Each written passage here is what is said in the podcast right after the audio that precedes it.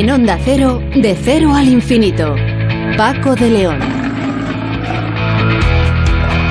Señoras y señores, muy buenas madrugadas y bienvenidos a la sintonía de Onda Cero en esta cita semanal que tenemos en este programa diferente para gente curiosa y que llamamos de cero al infinito. Pensando ya en las vacaciones de Semana Santa, seguro, pero aquí estamos dispuestos a seguir hablando de los temas que nos interesan. Empezaremos hablando con el doctor Marcio Borges, que es presidente de la Fundación Código Sepsis. Y es que hace unos días se celebró en Madrid el quinto congreso de expertos en este protocolo contra la septicemia o sepsis. Eh, se trata de, como posiblemente saben ustedes, de una repentina infección generalizada que es capaz de hacer que un paciente pierda la vida en tan solo unos minutos. Sonsoles Sánchez Reyes nos cuenta hoy la historia de las hadas de Cottingley, una historia realmente mágico que tiene a unas niñas como protagonistas. Con Javier Sánchez Perona, investigador del CSIC en el Instituto de la Grasa, hablaremos de los llamados alimentos ultraprocesados. ¿Por qué son tan baratos? ¿Son malos para nuestro organismo? ¿Por qué están tan ricos, tan apetecibles? ¿Están hechos con productos de baja calidad? Estas y otras preguntas eh, las plantearemos a nuestro invitado. Y en la segunda hora de programa vamos a empezar hablando con Marc Claret, que es líder del grupo IDIVAPS Control Neuronal y profesor de la Facultad de Medicina de la Universidad de Barcelona, que ha co-liderado el estudio por el que han hallado qué mecanismos neuronales causan los antojos en las mujeres durante el tiempo del embarazo. ¿Tiene algo que ver eh, los antojos con lo que afirma la sabiduría popular? Y desde Estados Unidos nos atenderá José María Diego, investigador del Instituto de Física de Cantabria, que ha participado en el estudio liderado por Brian Welch de la Universidad estadounidense Johns Hopkins y en el que han detectado la estrella más lejana jamás observada, una estrella que data del inicio del universo, surgida unos mil millones después del Big Bang. Y en Héroes sin capa con David Ferrero hablaremos del primer Congreso Nacional de Emergencias que se celebrará el próximo mes de junio y que se, se va a convertir en un evento de referencia en este ámbito. Todo ello con Nacho García en la realización técnica, el comandante García, y hoy con nuestra invitada musical, una mujer con una voz extraordinaria. Se trata de Sarah Brightman.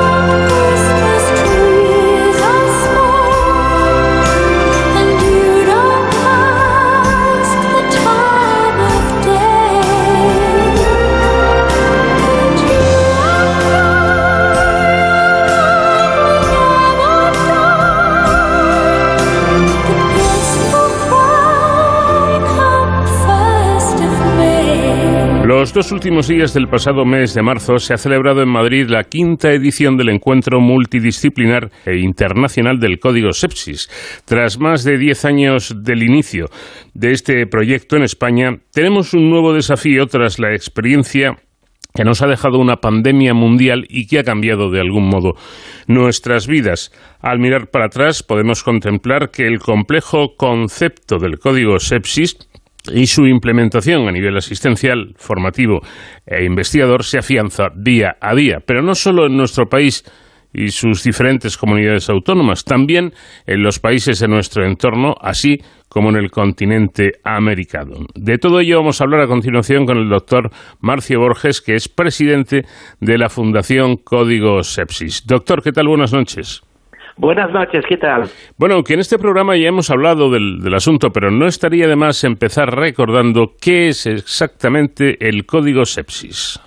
Eh, el Código Sepsis es un programa que desarrollado, individualizado para mejorar la atención de la sepsis. La sepsis es la respuesta que cada individuo tiene frente a una infección que puede ser bacteriana, que es la más frecuente, pero también por virus, y hemos vivido el COVID, que los pacientes con COVID ingresaban la inmensa mayoría en los hospitales con sepsis, o por hongos o por parásitos. Cuando hablamos de sepsis, hablamos de la septicemia, una grave infección generalizada que es mortal o puede serlo si no se actúa en muy poco tiempo, en minutos en realidad. De ahí la importancia de este código o protocolo de acción inmediata en el que no hay lugar, doctor, para ninguna duda y mucho menos para ningún error, ¿no? Exactamente, o sea, cada, como usted ha explicado perfectamente, cada minuto cuenta, cada hora cuenta. Eh, pensar que la sepsis es la causa de mortalidad intrahospitalaria más elevada, más que el infarto, más que el ictus, y que muchos pacientes, por ejemplo, con cáncer, ingresan al hospital y tienen una sepsis y mueren de la sepsis, ¿no? Por lo tanto, esa es la clave, o sea, estamos ante una patología que mata más de 15 millones de personas en el mundo, Uh, y tenemos datos del mundo, vamos a decir, desarrollado, el mundo, uh, como comentaba antes, de África, Sudamérica, Asia, sí. esos datos no tenemos, ¿no? Entonces, es la clave mejorar la atención para disminuir la mortalidad en un tiempo muy corto. Y además, en este caso, la coordinación es eh, fundamental. Eh, eh, hay que decir, doctor, que este código o la aplicación y el perfecto funcionamiento del código afecta a todo el personal sanitario, no solo a los médicos. Efectivamente, o sea, el psicólogo tiene que hecho primero con enfermería, que es la que la mayoría de las veces es la que tiene a primera la primera atención al paciente, los gestores farmacéuticos, o sea, realmente la dificultad de psicótico comparado, por ejemplo, con el código ictus o código infarto, es que toca todas, todo el espectro sanitario de diferentes especialidades de enfermería y esto también es, vamos a decir, el gran reto, la gran complejidad que tienen al plantear un código, ¿no? O sea, te digo, uh, le digo que el código infarto, por ejemplo, del médico de urgencias, la UCI, el cardiólogo. Aquí puedes tocar al traumatólogo, al ginecólogo, al médico de, uh, de urgencias, por lo tanto, esta es la complejidad y, y digo, el recto de hacer una atención um, homogénea, pero también individualizada. Mm. Y en estos años que lleva implantado el código sepsis, ¿se ha logrado que funcione perfectamente? Siempre somos exigentes, ¿no? Perfectamente no, porque, eh, como usted decía, por ejemplo, España tiene 17 mm, comunidades autónomas, hay que adaptar a esas comunidades autónomas, hay que adaptar a cada hospital, es muy diferente los pacientes serios de un hospital uh, de menor complejidad, un hospital terciario, pero um, doy solo una cifra. Cuando empezamos hace 10 años, habían cinco hospitales con programas de código sepsis. Uh, con datos que tenemos, uh, hay ya en España más de 240 hospitales con programas de código sepsis.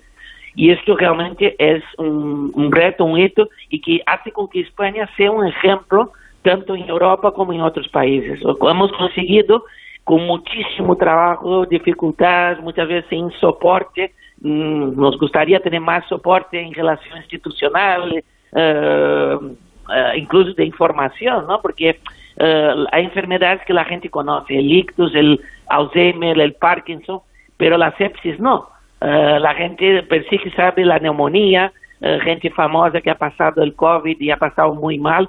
Entonces, claro, la propia población no sabe exactamente o que es la sepsis, eh, no tenemos, por ejemplo, asociaciones de pacientes de sepsis, solo hay una en España. Entonces, eh, esto también dificulta que la propia población tenga conciencia del problema, que las instituciones públicas también em, inviertan en ese sentido, ¿no? Hmm. Señalan ustedes que la filosofía de ser un proyecto multidisciplinar en los últimos años también ha incluido el término internacional, como comentábamos al principio, lo que añade un valor incalculable al, código sepsis, ¿no? Efectivamente, aquí lo que decía, empezamos en España y ese y esa filosofía de código hemos conseguido pasar a muchos países, eh, países europeos, eh, países de Latinoamérica y ahora mismo estamos con la World Federation de Critical Care Medicine que junta más de 140 sociedades alrededor del mundo eh, dando esa filosofía, haciendo esa parte educacional. Eso es, clave. Porque, como digo, tener una sepsis en Alemania y en Bangladesh es distinta, ¿no? Entonces tenemos que adaptar recursos, pero si puede hacer, eso que es el gran, uh, bueno, el gran objetivo. Se ha demostrado en diferentes medios que organizar, pensar, diagnosticar rápido y tratar rápido disminuye la mortalidad en cualquier medio. Por lo tanto, eso tenemos que hacer, es una cuestión hasta ética que tenemos que, que, que plantearlo. Y esta internacionalización incluso com nosotros estamos ahora trabajando también con la Organización Mundial de Salud es realmente pues un, un, uh, una satisfacción ¿no? que este proyecto que hemos empezado de forma muy pequeña en España ya tiene una, una difusión mundial. Eso realmente es un orgullo para todos que hemos empezado este proyecto hace ya 10 años. Eh, insisten en este asunto señalando que la, que la pandemia tiene que servirnos de ejemplo y tiene que servirnos para recordarnos que la mejor, quizá la única forma racional y eficaz de trabajar es desde el punto de vista interdisciplinar. Es decir, que ya no es aquello de buscar el mejor médico, el mejor especialista, no. Lo que queremos buscar y, debemos ofrecer o debe ofrecer la sanidad es el mejor grupo o un gran grupo muy formado que puedan aplicar este código sepsis, ¿no? Efectivamente, o sea, mm, ya en medicina, como usted decía, pues el médico único y que tome decisiones, esto cada vez esto es menos factible. Como usted también decía, el COVID nos tiene que dar un gran eh, tema de humildad y que trabajar multidisciplinar, ver al paciente de diferentes formas, ¿no? Con diferentes visiones, el cirujano, el médico de urgencias, el intensivista, esto aporta, mejora. Esos son que nós chamamos processos clínicos. Então, um síndrome clínico, como a sepsis, que pode ser causada por uma pneumonia, uma peritonitis, uma meningite, tem que ser vista de forma global. ¿no? E esta é a grande clave de, de, de todo o processo. Trabalhar multidisciplinar já não é uma questão de decir um protocolo que queda muito bem, é a realidade. Se não trabalhamos assim, se demonstra que não trabalhamos bem. Y aquí, por ejemplo, la clave de la enfermería, que en muchos procesos clínicos, protocolos, ni si, no se incluye la enfermería, sin la enfermería el código sepsis no existe. En este último, en este nuevo encuentro que han, que han tenido hace tan solo unos días en, en Madrid, eh, ¿de qué han hablado ustedes y a qué conclusiones han llegado? Nosotros lo que hicimos fue, porque en 2016 habíamos hecho un documento de consenso que ha sido aprobado por todas las comunidades autónomas con el aval del Ministerio y con 14 sociedades científicas. Entonces, nuestros grandes objetivos fueron reactivar ese documento de consenso, internacionalizar el código CEPS, o sea, la inclusión de otros países, eh, sociedades científicas para dar mucho más fuerza en relación a él. Por ejemplo, ahí mismo estaba hablando con Portugal y los países de lengua eh, portuguesa que tiene Portugal estamos hablando con México, Colombia, uh, Italia, o sea, que realmente la, difusión de lo que es la sepsis. Y después un otro eh, parte muy importante es la difusión a la población. ¿Qué es sepsis? ¿Cuál el impacto que tiene? Entonces, hemos hecho tres líneas básicas que es reactivación de un documento ajustado, individualizado a países, tipo de paciente. Segundo, uh, la internacionalización de lo que es todo el proceso de sepsis. Y tercero, la educación tanto a nivel médico, enfermería, como de la población. Por cierto, ¿cómo funciona el código sepsis desde el punto de vista organizativo? No sé, por ejemplo, ¿de quién depende? ¿Cómo, cómo, va esto? Esto, mm, no, cada, los hospitales tienen ¿no? una organización, puede depender, generalmente siempre es grupos multidisciplinares, puede tener un líder que sea de una especialidad a otra, eso no hay, tiene que ser de esa especialidad, no, tiene que ser la persona uh, que lidere esto, pero muchas veces, por ejemplo, en algún hospital como la Princesa, el liderazgo es rotativo, ¿no? y entonces eh, lo que se organiza es cómo se va a hacer la atención, un protocolo de atención, cuando ese paciente llega, por ejemplo, o en urgencias, esté en la UCI o en alguna planta hospitalaria, y empieza una serie de medidas diagnóstico-terapéuticas con tiempos, ¿no? Entonces, esto, uh, hay protocolos, pero les digo, por la variabilidad que es ese proceso, ese síndrome clínico, hay que ajustarlo. Por lo tanto, uh, cuando un paciente entra en el protocolo de sepsis, hay una serie de medidas, como digo, diagnóstico terapéuticas que tienen que hacer, tienen que ser hechas en un determinado tiempo. ¿no? Mm. Por cierto, estamos hablando del personal, de médicos, enfermeras, auxiliares, de, toda la gente que interviene eh, en el código sepsis, es decir, los medios humanos, pero para aplicar el, el código sepsis, doctor, ¿se requiere de medios extraordinarios? No, esa es la gran no, algunas veces necesitamos hacer uh, cultivos, una tomografía, una prueba radiológica, pero la gran, vamos a decir, uh, cuestión de esto es que realmente no necesita medios extraordinarios, costes excesivos. Ah, y entonces muchas veces es más fácil tener una prueba carísima y, y, y hacer un código. Aquí no, aquí algunas cosas hay que hacerlo, como les digo, una prueba de imagen rápida, hay que hacer pruebas microbiológicas, pero el coste es bajísimo. El coste, o sea, pensar que más o menos un, en Estados Unidos el coste de una sepsis, de una sepsis son 34 mil dólares y en España los costes aproximados son en torno de 18 a 20 mil euros. O sea, cada sepsis que desarrolla son este coste. Claro. es mucho más caro, efectivamente. Totalmente, totalmente. Y mm, el código sepsis es, evidente que es una realidad dentro de la práctica clínica, pero esta práctica clínica depende mucho de, la evolución de la investigación. Totalmente.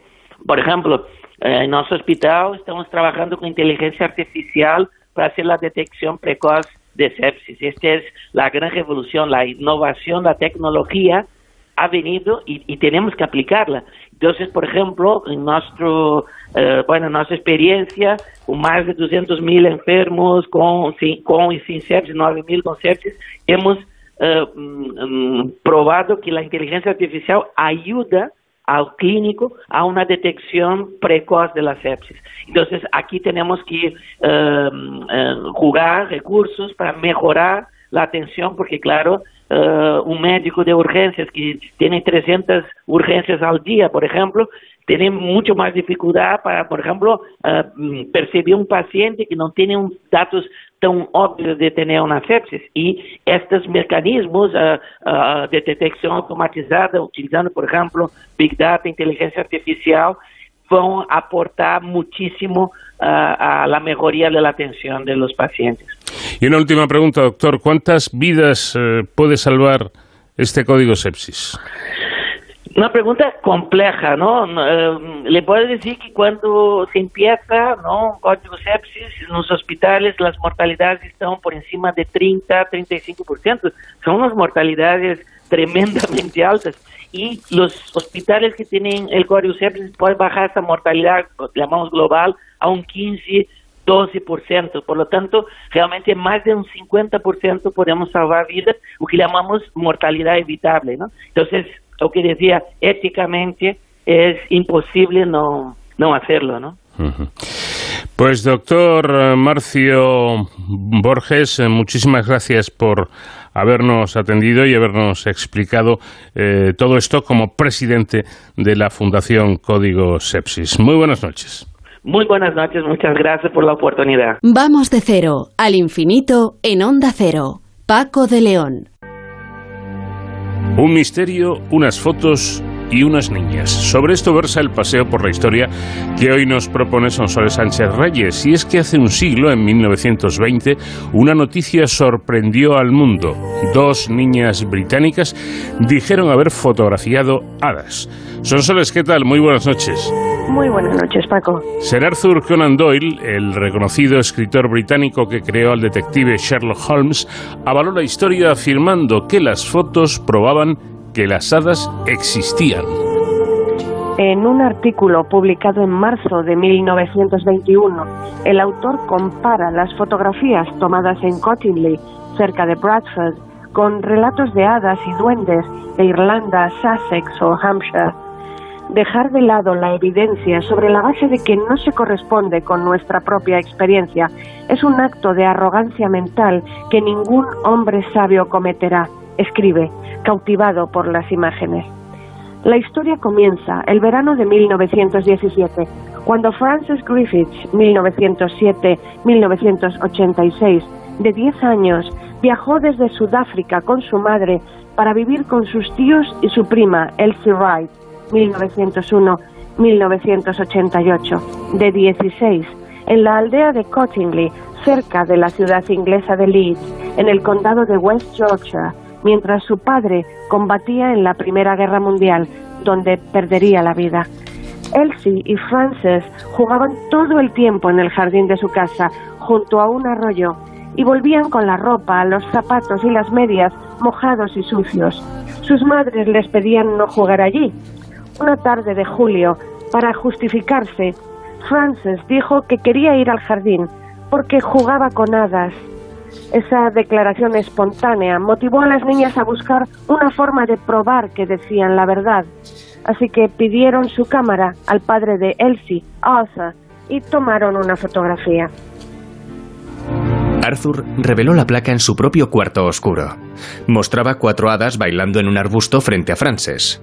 A pesar de las negativas de las niñas, el hombre, ingeniero eléctrico, lo consideró una broma de su hija que llevaba años dibujando hadas. Iba a la Escuela de Bellas Artes de Bradford y trabajaba en un laboratorio fotográfico haciendo montajes de soldados muertos en las trincheras. Semanas después, en una nueva fotografía, se podía ver un pequeño gnomo alado jugando con Elsie, quien le tendía la mano. Medio siglo más tarde, Elsie describió a la BBC. Este es el lugar donde vi el gnomo. Yo estaba aquí y Frances allí, con la cámara. El gnomo venía de atrás de un árbol y caminó hasta donde yo estaba. Me pareció que me iba a tocar y extendí el brazo, pero desapareció.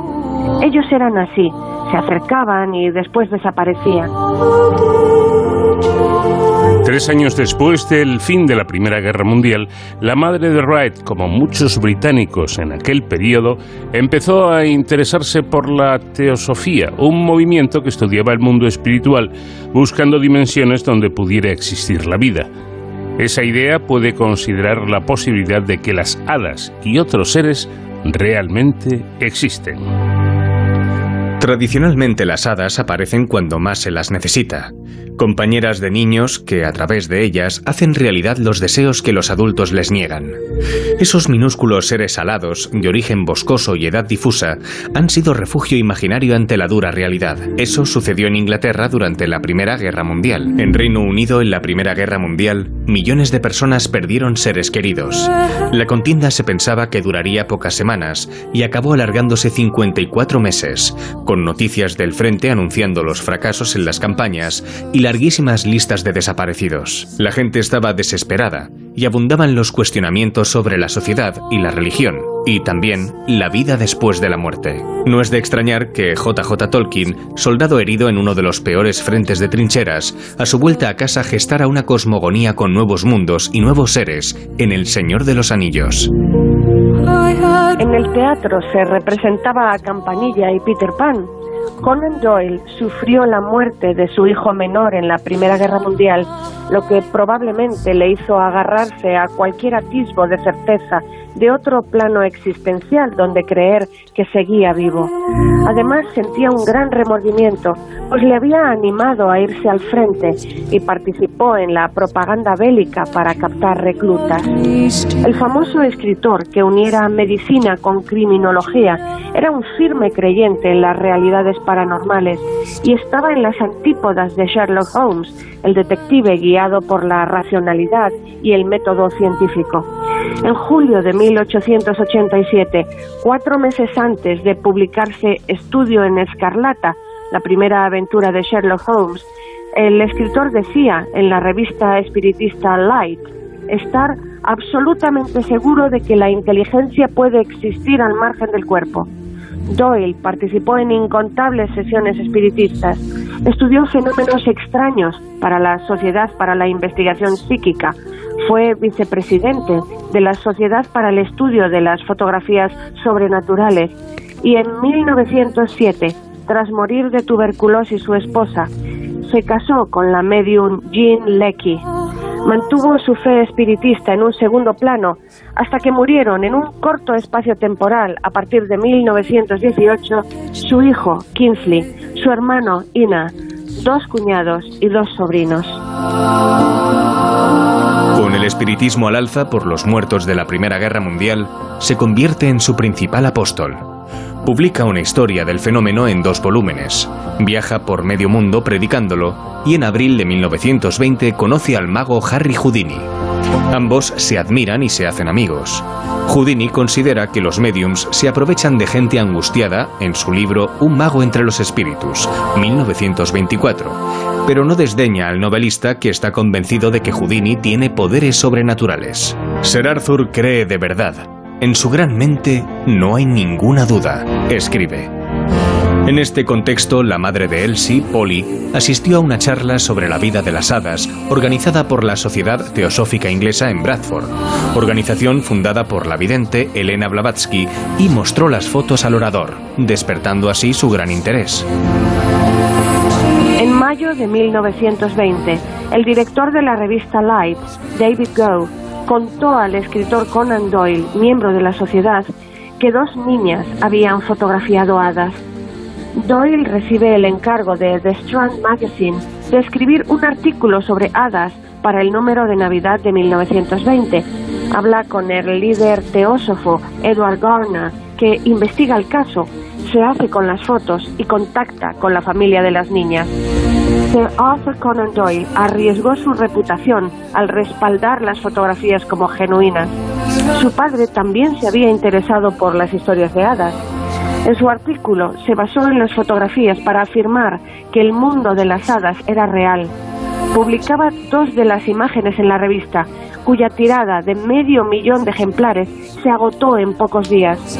En una se veía a Elsie sentada en la hierba con un gnomo saltarín al lado. En la otra, a Frances, a la orilla del río, con una cascada al fondo, inclinada hacia adelante, mirando cuatro pequeñas hadas aladas bailando sobre un arbusto. Para preservar su anonimato, las niñas se identificaban como Iris y Alice. Conan Doyle creía que había un mundo separado del nuestro, no por océanos, sino por una pequeña diferencia de vibración, poblado por hadas, duendes y gnomos. Las muchachas habían fotografiado a la gente pequeña que parecen ser nuestros vecinos. Los negativos correspondían a fotografías realmente asombrosas, pues no había ninguna señal de doble exposición ni nada más que un trabajo sencillo y directo. Afirma Doyle. Asegura que un experto fotógrafo con 30 años de experiencia le ha dicho que se trataba de lo más extraordinario que había visto. Augura Habrá cada vez más cámaras fotográficas. Aparecerán otros casos bien autentificados. Estos pequeños seres que parecen vivir a nuestro lado, que no se distinguen de nosotros más que por una ligera diferencia de vibración, nos resultarán familiares. En su libro La llegada de las hadas, 1922, argumenta que el que alguien replique las fotos por medios convencionales no cuestiona su autenticidad. Cientos de personas peregrinaron al pequeño pueblo de Contingley con esperanza de ver hadas. Adquirió tal fama que el conductor de autobús cuando se acercaba lo anunciaba gritando Fairyland, la tierra de las hadas. Como nadie veía nada, Doyle alentó a las niñas a repetir la escena del río. La primera vez consiguieron captar tres nuevas fotografías de hadas. La segunda y última, ninguna. Las tres nuevas imágenes de 1920 fueron Frances con un hada que salta, un hada que ofrece un ramillete de flores a Elsie y una quinta imagen en que solo aparecen hadas bañándose bajo el sol, emanando luz y pareciendo surgir del césped. Después de analizar las placas, técnicos de Kodak declararon que las imágenes no habían sido falsificadas, aunque la compañía rival, Ilford, opinó diferente. Las fotos son de gran calidad para esa época y para ser tomadas por niñas. Las hadas no tienen apariencia etérea, son bastante sólidas, aunque hoy se notan claramente bidimensionales, y las fotos excesivamente posadas. Las imágenes fueron tomadas en días nublados, pero las hadas parecían emitir luz y moverse. Para explicar estas fotografías de hadas, lo que se requiere no es conocimiento de los fenómenos ocultos, sino de los niños, apunta el diario Truth de Sydney en enero de 1921. El novelista Maurice Hewlett afirma en la revista literaria inglesa John O. London's Weekly que las pequeñas engañan al novelista, opinión que comparte John Francis Hall Edwards, médico pionero en el uso de rayos X. Pero otros creen en la autenticidad de las fotos. Con el respaldo del famoso autor, la fiebre de las hadas fascinó al mundo y las fotografías fueron llevadas de gira por Reino Unido y Estados Unidos, la BBC hizo una película sobre el caso dirigida por Moira Armstrong e interpretada por Sarah Wright y Linda Sierra. Conan Doyle murió en 1930 convencido de la veracidad de las fotos. Pero poco antes de su muerte, en 1983, las dos primas confiesan en la revista The Unexplained que las fotos son un fraude, aunque los encuentros con hadas fueron reales. Posteriormente, Frances puntualizó que la quinta foto, una de las hadas solas en la maleza, era auténtica. Elsie confesó que habían falsificado las fotografías. Ella misma había copiado figuras femeninas del Princess Mary Gift Book, un libro de cuentos publicado en 1915 en el que Doyle firmaba un relato a las que añadió alas. Las niñas recortaron las siluetas, las reforzaron con cartón y las sujetaron en los escenarios con alfileres de sombrero para aparentar estar suspendidas en el aire. En una entrevista en 1985, Elsie admitió que ella y Frances estaban demasiado avergonzadas para decir la verdad. Dos niñas de pueblo y un hombre brillante como Arthur Conan Doyle. Bueno, solo podíamos quedarnos calladas. Es que Conan Doyle estaba tan ilusionado. Puede que las cuatro primeras fotos, pero la última no estaba tocada. ¿Por qué admitió la verdad tantos años después? Tengo tres nietas y no quiero que esa historia perdure para siempre. Me parece mejor aclarar esto de una vez por todas. Respondió Elsie. ¿Cómo fue posible que la fantasía de dos niñas pudiera convencer a Conan Doyle? Libros, artículos y películas hasta hoy defienden o atacan la veracidad del asunto. Películas de los 90 como Fotografiando Hadas y Cuento de Hadas con los actores Ben Kingsley y Peter O'Toole se inspiraron en la historia. Muchos de los documentos y objetos más importantes relacionados con las hadas de Cottingley se encuentran en la llamada Cottingley Fairies Collection de la Universidad de Leeds, un extenso archivo de correspondencia, negativos, impresiones y publicaciones relacionadas con las fotografías. A día de hoy, investigadores, curiosos, creyentes y escépticos van a consultarlo por igual. Pues ahí está la historia de las hadas de Cottingley que nos ha traído hoy sus Sonsoles Sánchez Reyes. Una curiosa, desde luego, e interesante historia que se quedó seguramente en la fantasía de dos pequeñas. Gracias, eh, como siempre, Sonsoles, y que pases muy buena semana. Igualmente, Paco, un abrazo y hasta pronto. De cero al infinito.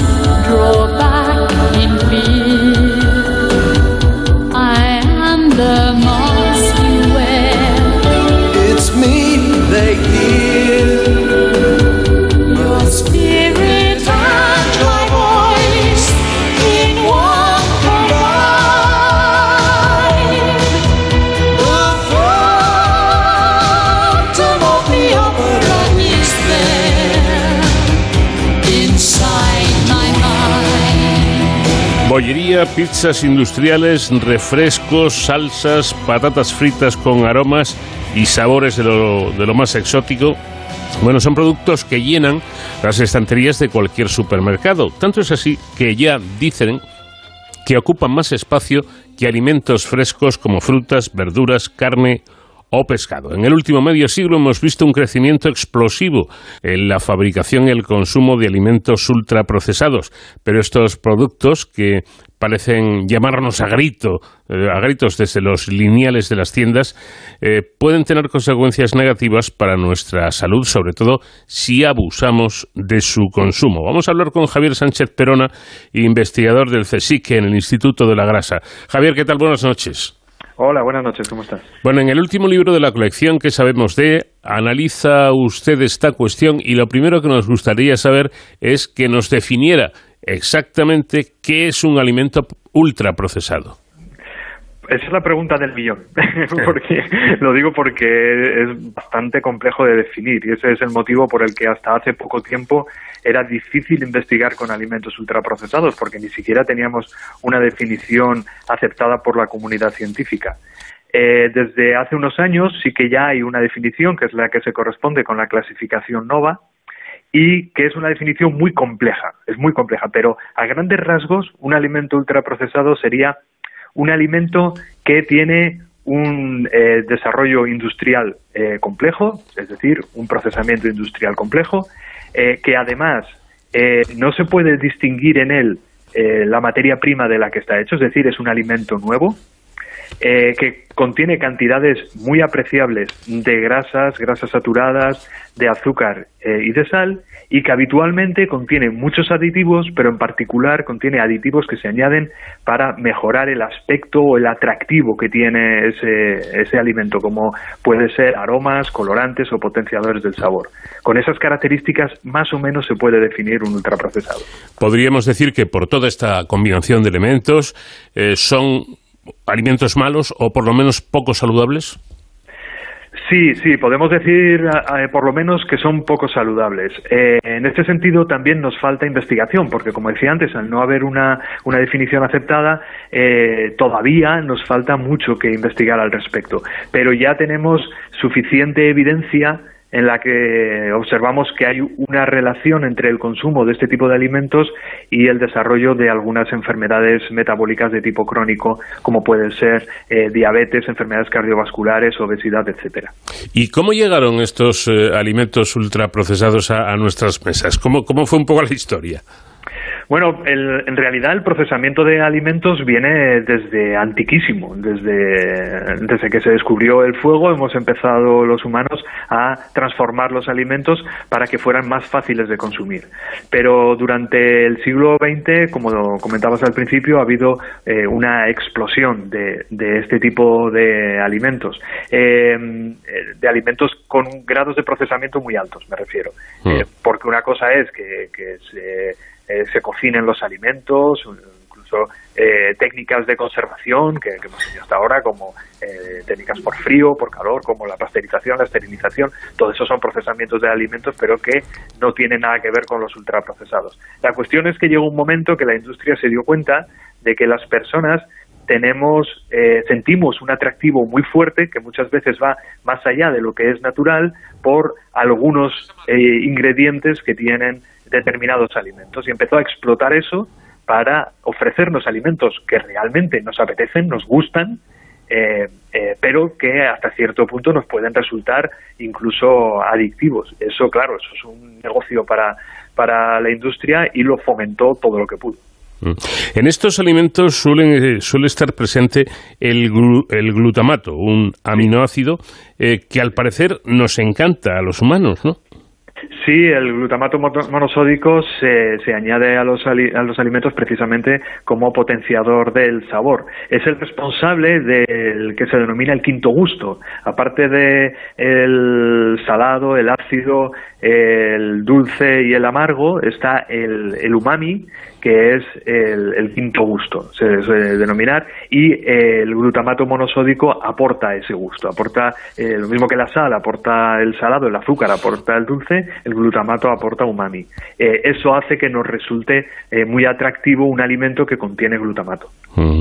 De todas, eh, de todas formas, ahora seguiremos hablando de esto. Eh, abro paréntesis porque yo creo que a veces confundimos los términos. Estamos hablando, o me pasan, concretamente la noticia publicada de que no- dos niños franceses fallecían por ingerir pizzas de una muy conocida marca italiana.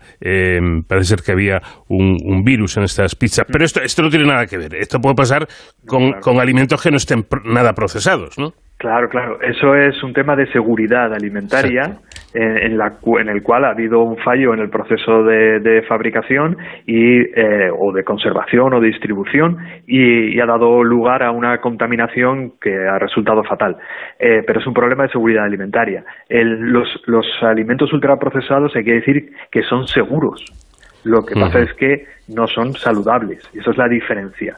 El, eh, son alimentos que desde el punto de vista eh, tecnológico e industrial son completamente seguros y que po- podría darse una circunstancia como la que ha ocurrido en las pizzas, pero que eh, hace poco tuvimos el problema de la listeriosis en, en aquellos en aquellas carnes procesadas, pero también recordamos el, el tema de los pepinos que tuvimos hace unos años. Eso puede suceder en cualquier tipo de alimentos y para eso tenemos instituciones que velan por, eh, por la seguridad y que, que hacen supervisión de todos estos de todos estos asuntos pero no tiene que ver con, con el problema de la salud que tiene el consumo excesivo de ultraprocesado Además, es que yo me imagino que lo- este tipo de productos ul- ultraprocesados, eh, profesor, mm, se pueden comer. El- problema está en, en- en no comerlo diario, ¿no? Claro, claro, eh, sí, se, puede, se pueden comer y hay que ser consciente de que uno lo está comiendo. Sí. El- no, es, no es que sean veneno, no, que no se- sean tóxicos, no, no es eso, sino que un consumo excesivo eh, puede llegar a ser perjudicial. El, yo lo que digo es que esto es como, por ejemplo, el alcohol, ¿no? El, el alcohol es un tóxico, el Mm. etanol es un tóxico. Eh, sin embargo, en nuestra cultura tenemos el consumo de, de bebidas alcohólicas completamente imbuido. Eh, eh, bueno, pues lo que hay que hacer es ser consciente de cuánto consume uno e intentar regular ese, ese consumo para que no le perjudique. Con los ultraprocesados pasa algo similar. Claro, hay que tener en cuenta que suelen llevar azúcares en abundancia, sal y grasa, que parece que es una fórmula fórmula magistral, eh, a la vez que una combinación, eh, bueno, pues muy, muy poco recomendable. Por lo tanto, lo ha explicado perfectamente nuestro invitado, es como tomar una copa de vino o un whisky. Si todos los días, los días consumimos una cantidad de alcohol importante, acabaremos mal. Si de vez en cuando nos tomamos una copa, no pasa absolutamente nada. Y ojo los datos, el 57,9% de la energía diaria consumida por los americanos se debe a ultraprocesados. Las películas americanas me llama la atención que nunca les veo cocinar, siempre abrir bolsas o abrir, abrir eh, brick y, y directamente comer. En el Reino Unido, Irlanda y Bélgica consumen casi la mitad de sus calorías diarias en forma de ultraprocesados. Y en España, a pesar de nuestra extraordinaria dieta mediterránea, el aumento de estos productos eh, que se observó entre 1990 y 2010 se triplicó pasando del 11% a casi el 32%. Me temo que esto va a ser difícilmente parable, ¿no? Sí, eh, la pinta que tiene es esa, la pinta que tiene es esa. Lo que- el problema es que no tenemos datos más recientes, entre otras cosas porque eh, al no haber eh, hasta hace poco tiempo una definición de lo que era un ultraprocesado, no se incluyen en las encuestas oficiales. Eh, los, los datos que tenemos son a lo mejor de 2010, de mm, eh, estudios en los cuales se empezó a hablar entonces de ultraprocesados y se empezaron a hacer eh, estudios, pero son estudios particulares que hacen eh, universidades u organismos públicos de investigación, pero no organismos oficiales encargados de responsables encargados de hacer este tipo de encuestas, como pueden ser eh, las agencias ministeriales. El- esperemos que en, en breve se empiece a incluir preguntas específicas sobre ultraprocesados en las encuestas y tengamos eh, ya datos más, más certeros y más cercanos a, hoy en día sobre el consumo. Pero lo más probable es que desde el 2010 para acá haya aumentado el, consumo de ultraprocesados en España. Claro, llama también la atención y es otro atractivo que, eh, por ejemplo, un paquete de galletas ultraprocesadas eh, es de poco más de un euro, mientras que una bandeja de fresas frescas puede llegar a costar cinco veces más. Me gustaría desglosar un poco los gastos porque son muy llamativos. Los alimentos ultraprocesados están eh, procesados con mm, una serie de, de productos y demás, y el gasto estimado es el 50 aproximadamente, el 50% del presupuesto de muchos de estos alimentos se destina al envasado. La mitad se lo gastan en el envase, el 40% al marketing. Y dirán ustedes, ¿cuánto, cu- eh, cuánto queda para, para el ingrediente, para, para el producto? Pues el 10%. Eh, aún así, como los eh, eh, productos que utilizan son de baja o bajísima calidad, y, y la- las ventas son tan grandes, eh, mm, bueno, pues las ganancias se disparan, ¿no? Claro, claro, esa es, esa es la cuestión. Eh, así es como funciona. Yo no soy experto en marketing, pero así es como funciona el marketing. Eh, no importa tanto que eh, vendas eh, productos que sean muy caros, con un alto valor añadido, sino que, que se vendan mucho. Eh, luego, últimamente estamos teniendo también el, el problema contrario, que para mantener los, los precios están disminuyendo las cantidades dentro de, de cada producto. Eso es un problema que, que estamos viendo también hoy en día. Sí, por ejemplo, eh, el pescado, que todos sabemos que no es barato, pero los palitos de pescado sí lo son. ¿Dónde está el truco? En que el asunto puede contener solo un 50% de pescado. El resto es un recubrimiento muy muy económico. Eh, Si esto lo inventaron los americanos eh, hace muchos años, ¿no? Con las hamburguesas. Una hamburguesa pues se vende por cinco o seis o a veces cuatro, depende. Eh, ¿Dónde está el secreto en vender millones de unidades de hamburguesas, no? Claro, claro, así es, así es. El, el secreto es vender muchas hamburguesas baratas y, y- y- pero claro, es vender muchas, pero que también para, para las empresas sea muy rentable esa la fabricación. Por lo tanto, utilizan eh, ingredientes que a veces son de baja calidad, a veces no son de, de tan baja calidad, pero que provienen de, de países donde los, los salarios son muy bajos. Muchas veces países en vías de desarrollo eh, se compran allí los ingredientes y, y salen muchísimo más baratos que, que alimentos que son más saludables, pero que en principio no deberían ser más caros, pero que como son locales y, el- las, las legislaciones en materia laboral son más exigentes, pues al final salen más caros. Ya casi para terminar, ¿cómo afecta a nuestro organismo la ingesta abundante de este tipo de alimentos ultraprocesados y qué enfermedades pueden provocar? Eh, cuando hablamos de provocar enfermedades, estamos hablando de relaciones de causa y efecto, es decir, poder saber si el consumo de un determinado alimento, en este caso un ultraprocesado, da lugar al desarrollo de una determinada enfermedad. En el caso de los ultraprocesados, mm, tenemos poca evidencia todavía de eso, porque, eh, como comentaba al principio, al no haber hasta hace poco tiempo una definición aceptada, era muy difícil hacer investigaciones. Eh, lo que tenemos, y de eso sí que tenemos eh, evidencia bastante sólida, es de asociaciones. Es decir, sabemos que las personas que consumen más ultraprocesados, esas personas tienen también eh, más riesgo de tener eh, o diabetes o enfermedades cardiovasculares, eh, también se ha asociado con, eh, con la obesidad, con el síndrome metabólico, enfermedades neurodegenerativas, incluso con el cáncer.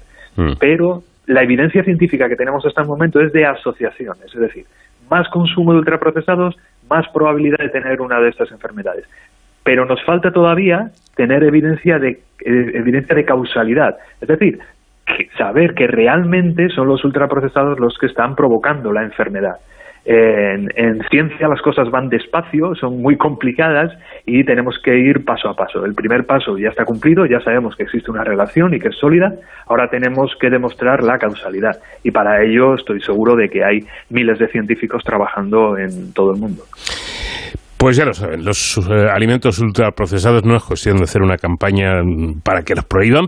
Eh, es más, yo tengo que reconocer que están buenísimos, suelen estar muy buenos. Es que ese es el problema precisamente que tienen, Claro. que, no- que nos suelen gustar a todos. Claro. Ese es el problema. Entonces, tomar un bollo de vez en cuando, pues, pues seguramente no pase absolutamente nada, pero hay que realizar una, un consumo moderado para prevenir problemas. Javier Sánchez Perona, investigador del CSIC en el Instituto de la Grasa, muchas gracias por habernos atendido. Buenas noches. Muchísimas gracias a vosotros. Buenas noches.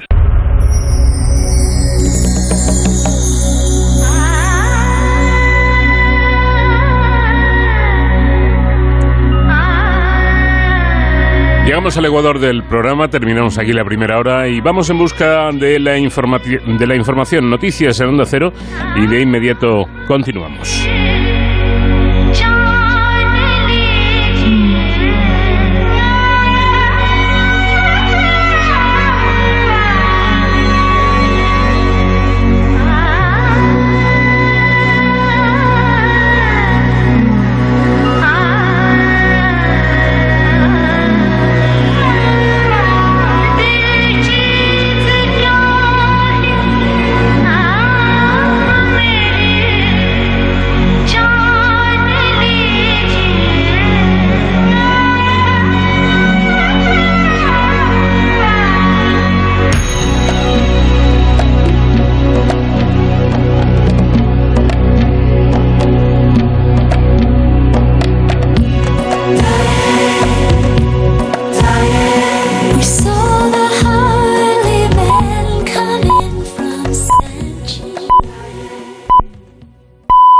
Son las 5, son las 4 en Canarias.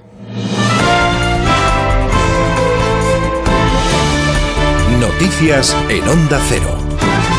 ¿Qué tal? Buenas noches. La visita a Ucrania de la presidenta de la Comisión y el alto representante para la política exterior de la Unión Europea coincidía con el ataque contra una estación de tren en Kramatorsk, en la región de Donetsk. El ataque ha sido un punto de inflexión para reforzar las sanciones económicas contra Rusia y aumentar el apoyo armamentístico de los 27 a Ucrania. Un ataque que ha dejado al menos 50 muertos y decenas de heridos, informa Ismael Terriza. Ha sido una de las masacres más visibles desde el inicio de la invasión y con muchos de los ingredientes que se han revelado en los últimos días. Por ejemplo, bombardeo indiscriminado de víctimas civiles.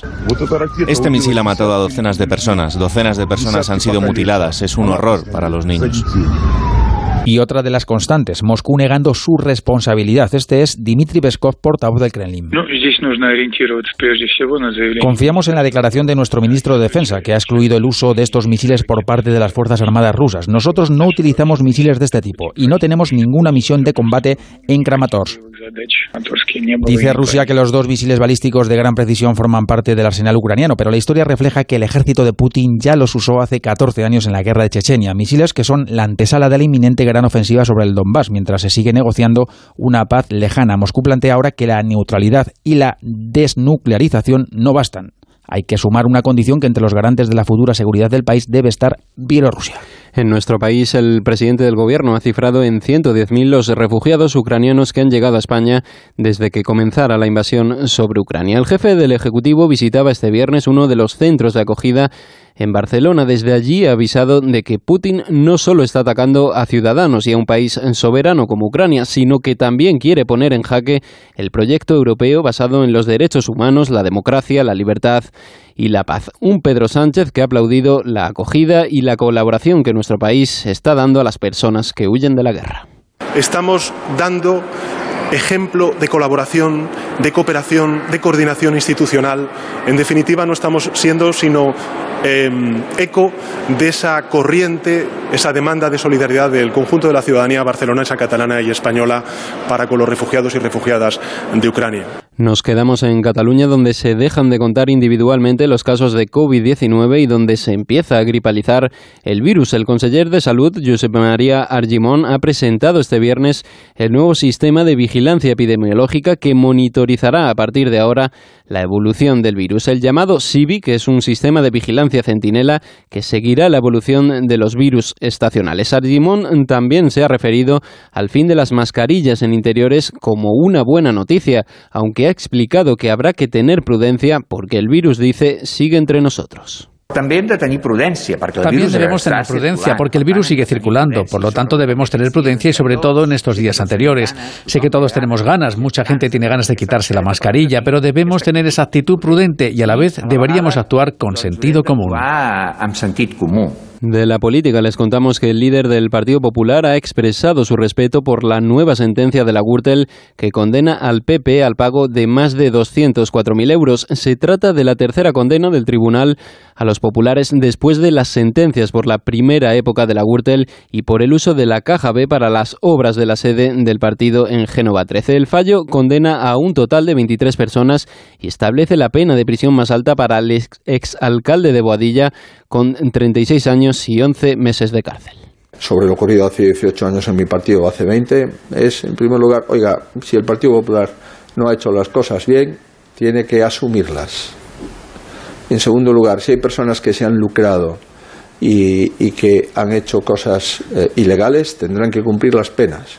Y en tercer lugar, si esas personas participaban y eran afiliados al Partido Popular y utilizaban su nombre de ese partido, pues lo lógico es que el partido asuma la responsabilidad que le corresponde, con la normalidad y con la deportividad que se necesita en estos casos.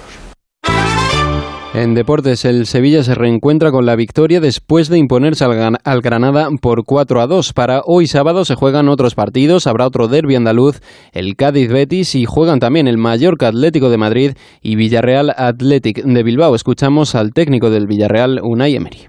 Llegado al punto donde estamos en la temporada, no voy a dar el, el mensaje diferente. Eh, puede haber ciertos detalles que pueden cambiar por el momento y por las circunstancias en las que estamos enfrentando estos cuartos de final al, al Bayern y que en medio está el partido contra el Bilbao. No voy a cambiar el mensaje el mensaje es que la liga es lo más importante. La liga es lo más importante en 38 jornadas. Es la que marca la regularidad, la que marca los principales objetivos por donde vía por donde se alcanzan. La jornada del sábado la cerrará el líder, un Real Madrid que recibirá al Getafe. Es todo, actualizamos información en 55 minutos cuando sean las 6, las 5 en Canarias. Tienen más noticias en nuestra web ondacero.es. Síguenos por internet en ondacero.es.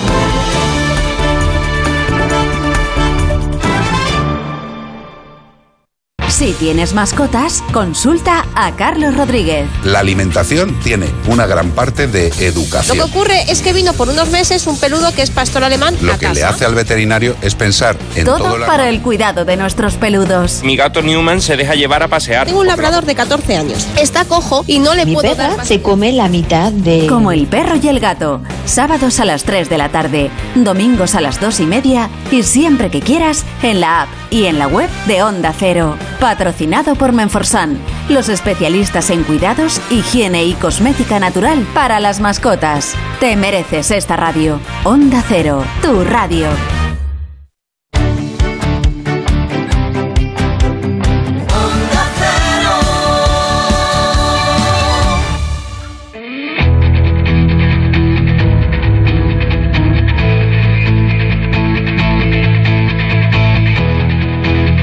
En Onda Cero, de cero al infinito. Paco de León. Empezamos aquí la segunda hora de este programa diferente para gente curiosa que compartimos cada semana con todos ustedes. Vamos a empezar hablando con Marc Claret, que es líder del grupo IDIVAPS Control Neuronal y profesor de la Facultad de Medicina de la Universidad de Barcelona, que ha coliderado el estudio por el que han hallado qué mecanismos neuronales causan los llamados antojos durante la época del embarazo en las mujeres. Por cierto, ¿tienen algo que ver los antojos con lo que afirma la sabiduría popular? Y desde Estados Unidos nos atenderá José María Diego, investigador del Instituto de Física de Cantabria, que ha participado en el estudio liderado por Brian Welch de la Universidad estadounidense de John Hopkins, en el que han detectado, atención, la estrella más lejana jamás observada. Una estrella que data además del inicio del universo, surgido eh, surgida esta estrella unos mil millones de años después del Big Bang, o sea que es de- del, del universo más eh, joven por entonces. Y en Héroes sin capa con David Ferrero hablaremos del primer Congreso Nacional de Emergencias que se celebrará el próximo mes de junio y que será todo un evento de referencia en este ámbito. Y todo ello disfrutando de la música de nuestra invitada de esta semana, que no es otra que Sara Brightman.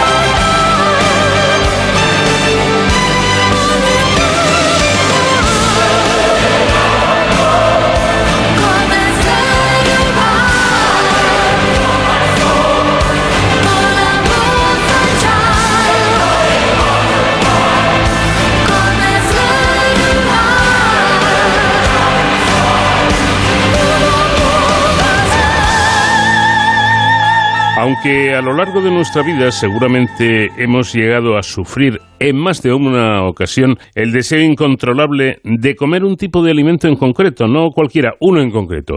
Bueno, pues eso nos, seguramente nos ha ocurrido a todos, pero estos impulsos son mucho más frecuentes en mujeres gestantes, es lo que comúnmente se denominan antojos. Y es que durante el embarazo el organismo materno experimenta una serie de cambios fisiológicos y de comportamiento con el fin de crear un entorno favorable para el desarrollo del embrión. Pese a ello, el consumo frecuente de alimentos sabrosos y calóricos derivado de los antojos contribuye al aumento de peso y a la obesidad gestacional, hecho que puede llegar a generar consecuencias negativas para la salud del bebé. Ahora, un estudio publicado recientemente por la revista Nature Metabolism y realizado en hembras de ratón aporta nuevas evidencias sobre las alteraciones de la actividad neuronal que dan lugar a estos antojos. Marc Claret es líder del grupo IDIVAPS Control Neuronal y profesor de la Facultad de Medicina de la Universidad de Barcelona que ha co-liderado este estudio. Profesor, ¿qué tal? Muy buenas noches. Muy buenas noches. Empecemos, si le parece, por las creencias populares y los mitos que hay al respecto de los antojos, que son, son muchos, pero ¿son acertados? Bueno, no todos ellos, naturalmente. Y desde un punto de vista científico, pues nosotros nos centramos en las evidencias y no tanto en las eh, leyendas urbanas, digamos.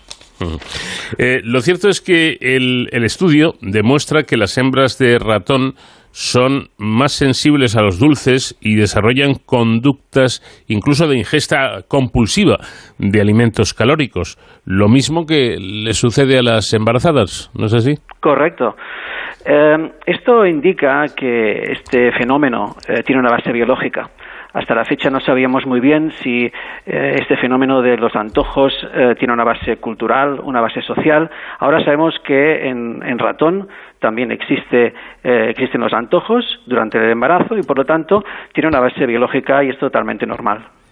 Mm. Es lo que ustedes llaman cambios en las conexiones funcionales de los cir- circuitos de, de recompensa. ¿No- ¿Nos explica un poco esto? Sí, lo que hemos observado es que durante la gestación existe una remodelación mm, de diversos circuitos neuronales. Nos llamó la atención que había una remodelación muy marcada de lo que se llama el circuito de la recompensa.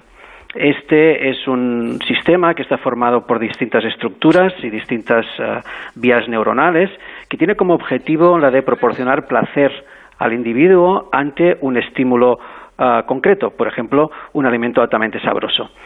Esto tiene como objetivo no solo generar este placer, sino también ah, generar una motivación futura para que el individuo pues quiera volver a repetir ah, esta acción.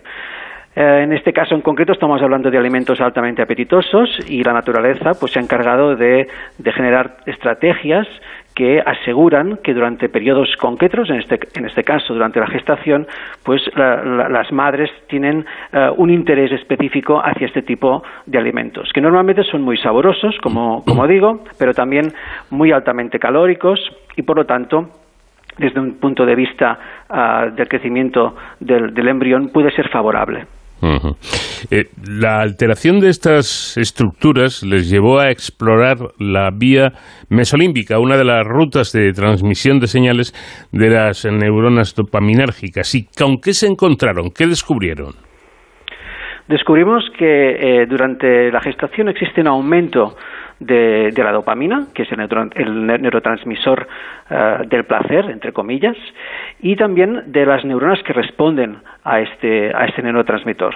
Por lo tanto, eh, lo que podemos inferir de estos resultados es que durante la gestación existe un aumento de la actividad de este circuito de la recompensa y por lo tanto también existe un aumento, un- una intensificación de esta conducta alimentaria hacia estos alimentos que son ah, muy sabrosos ah, y altamente energéticos.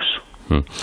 Dicen ustedes que la dopamina es un neurotransmisor clave en los comportamientos de motivación o deseo y que los niveles de dopamina aumentaban en una región cerebral implicada en ese circuito de recompensa. ¿Es esto una consecuencia propia del embarazo? No solamente. Eh, este aumento del sistema de la dopamina y de la recompensa existe, por ejemplo, eh, cuando eh, realizamos acciones que nos proporcionan placer, reproducción, por ejemplo, también ir de compras, y también es característico, por ejemplo, de adicciones. Pero aquí estamos hablando de un proceso que es totalmente fisiológico y que tiene eh, una, o sea, dura de una forma limitada. Eh, se restringe durante este periodo del embarazo y una vez se ha dado a luz, este, esta activación del sistema eh, de la recompensa dopaminérgico, pues paulatinamente desaparece. Como podríamos también comentar, como lo demuestra digo, el hecho de que eh, la ansiedad por la comida típica del embarazo, y esto yo creo que es algo importante, desaparece después de bloquear la actividad de estas células neuronales. Es, es, es- un dato eh, que puede ser ya eh, la prueba del 9, ¿no? Exacto, este dato lo que indica es que efectivamente este circuito está implicado de una forma causal, es decir, es, el que causa este aumento ah, en, eh, esta intensificación hacia los alimentos altamente eh, sabrosos. También dicen ustedes que los antojos persistentes tienen consecuencias para la descendencia. ¿Qué tipo de consecuencias exactamente? Exacto, este es un- uno de los hallazgos claves del estudio. Lo que hemos observado es que cuando estos eh, comportamientos, este- estos antojos, suceden de forma ah, recurrente, excesiva, digamos, esto tiene eh, efectos negativos sobre la descendencia.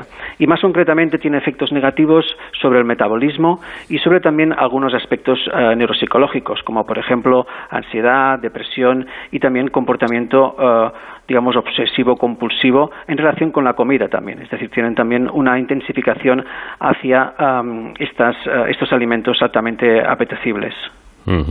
Bueno, algo que eh, me parece eh, interesante de, de destacar es que, aparte de estas consecuencias para la descendencia, eh, la mayoría de los estudios se centran en analizar cómo los hábitos permanentes de la madre como la obesidad, la desnutrición o el estrés crónico afectan a la salud del bebé. Sin embargo, ustedes lo que indican es que basta con conductas cortas pero recurrentes, como suelen ser los antojos, para aumentar esa, para aumentar esa vulnerabilidad psicológica y metabólica de, las, de la descendencia. Es decir, cortas pero recurrentes. Ahí está la clave, ¿no? Exacto.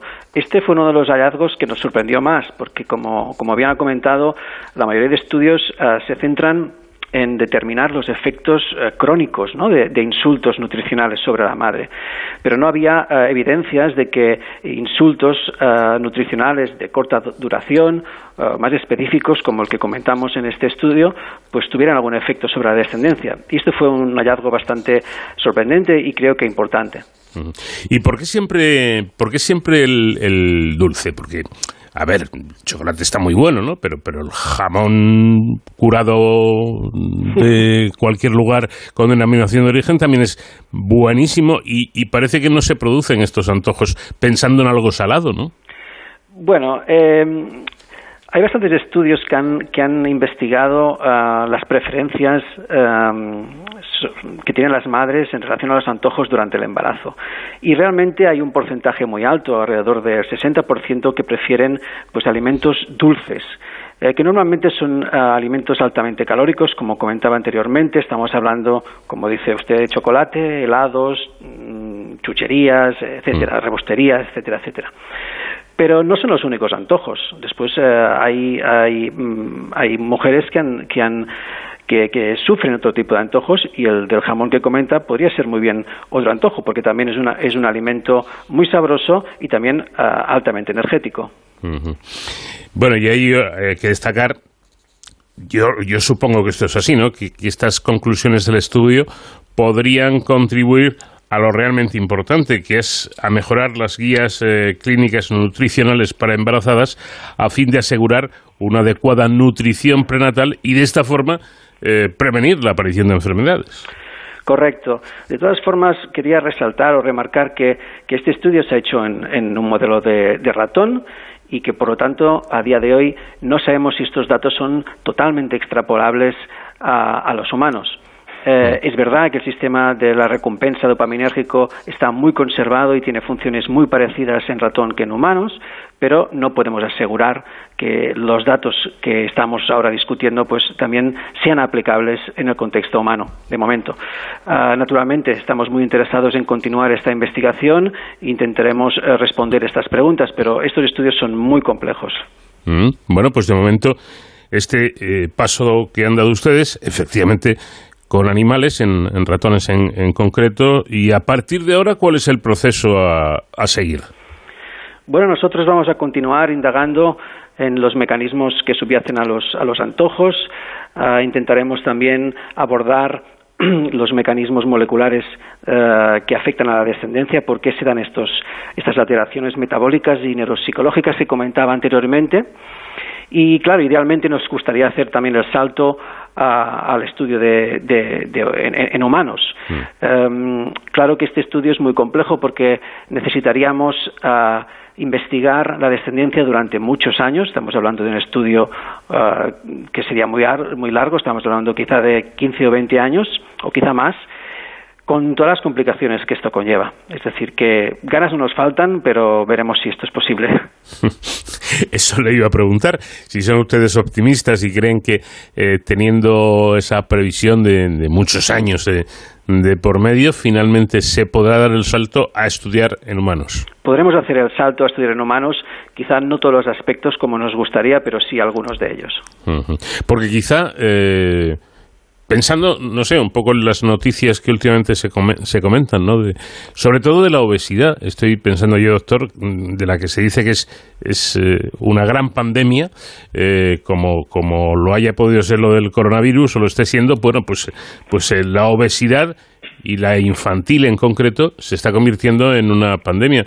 Eh, por eso digo que puede tener mucha más importancia este, este estudio de lo que en un principio pudiéramos pensar, porque podemos decir, bueno, se trata de un antojo, tampoco tiene mucha importancia, es una tontería, pero lo que subyace detrás no es ninguna tontería. Correcto. Podría ser que parte eh, de esta obesidad infantil que estamos uh, observando en los últimos años, que está aumentando de una forma dramática, uh, puede ser, estar causada debido a, a, estas conductas alimentarias durante el embarazo. De todas formas, también hay que, hay que, matizar las cosas. Es decir, como comentaba anteriormente, los antojos, según nuestros estudios, tienen una base biológica. Es decir, ocurren y no son nada malo. satisfacer estos deseos tampoco es nada malo. El problema viene cuando estos deseos son muy recurrentes o en exceso. Entonces sí que deberíamos intentar moderar uh, esta, esta, conducta para, bueno, pues para minimizar los posibles efectos que esto pudiera tener en la descendencia. Mm. Y una última pregunta, Marc. ¿Cómo se les ocurrió lo de los antojos? Buena pregunta. Bueno, nuestro laboratorio está interesado fundamentalmente en entender eh, de qué forma se regula el apetito y el peso corporal. Y bueno, pues eh, los antojos es una conducta muy distintiva y muy característica, muy marcada, eh, y nos llamó la atención por estas características y pensamos, bueno, pues quizás podríamos intentar, eh, primero de todo, ver si, si en nuestro modelo experimental eh, también vemos un comportamiento parecido. La verdad es que no teníamos muchas expectativas y la sorpresa fue que efectivamente eh, observamos que durante el embarazo las, hembras de ratón también tienen una conducta que prefieren uh, los alimentos dulces y que además uh, tienen una tendencia a, comer más de la cuenta ¿no? de, de, este tipo de alimento y nos llamó tanto la atención que decidimos pues continuar e intentar pues esclarecer un poco más desde el punto de vista molecular cuáles eran las bases. Uh. Bueno, o sea, así empezó, por lo tanto, esta historia transcrita en, en, una investigación muy interesante y habrá que, habrá que esperar, darle un poquito de tiempo al tiempo, para ver si, como nos comentaba antes nuestro invitado, esto se, se puede extrapolar a, a humanos y, y, efectivamente estudiar en, en mujeres embarazadas toda esta cuestión tan curiosa que son los antojos. Pues eh, Marc Claret, líder del grupo IDIVAPS Control Neuronal y profesor de la Facultad de Medicina de la Universidad de Barcelona, muchísimas gracias por habernos atendido y enhorabuena por este trabajo. Muchas gracias por uh, dejarnos explicar nuestra investigación. Gracias.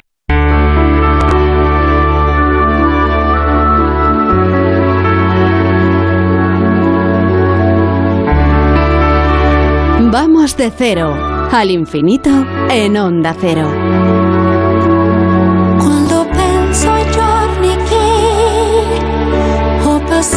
insieme a te, io vorrei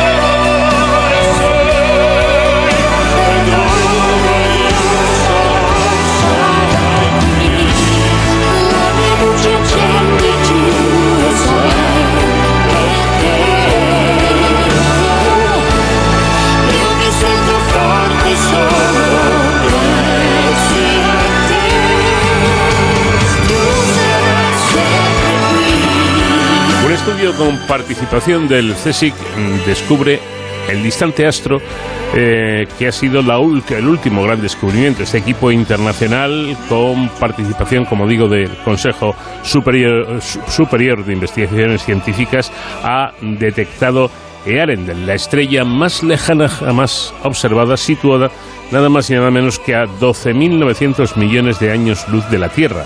La, es- la estrella que han visto estos investigadores ya no existe. Explotó hace millones de años, pero su luz fue tan potente que aún es visible. Y Arendel, que existió cuando el universo era, era joven, muy joven, tan solo mil millones de años tras el Big Bang, que ocurrió hace 13.800 millones de años aproximadamente, fue mucho más masiva y llegó a ser más brillante que el Sol. Su descubrimiento abre una ventana a conocer cómo fueron los primeros tiempos de nuestro universo y el origen de las primeras formaciones estelares. Los resultados se han publicado en la revista Nature. José María mm, Diego es investigador del Instituto de Física de Cantabria que ha participado en el estudio liderado por Brian Welch de la Johnson Hopkins University en Estados Unidos. José María, buenas noches. Hola, buenas noches. Bueno, el descubrimiento de Arendel supera por, por mucho el hallazgo de la estrella más lejana observada hasta la fecha, que, que supera incluso eh, a, a Ícaro, detectada en el año 2018 por el telescopio espacial Hubble, a 9.000 millones de años luz. O sea que eh, este, esta nueva estrella Arendel supera, como digo, por bastante a Ícaro, ¿no?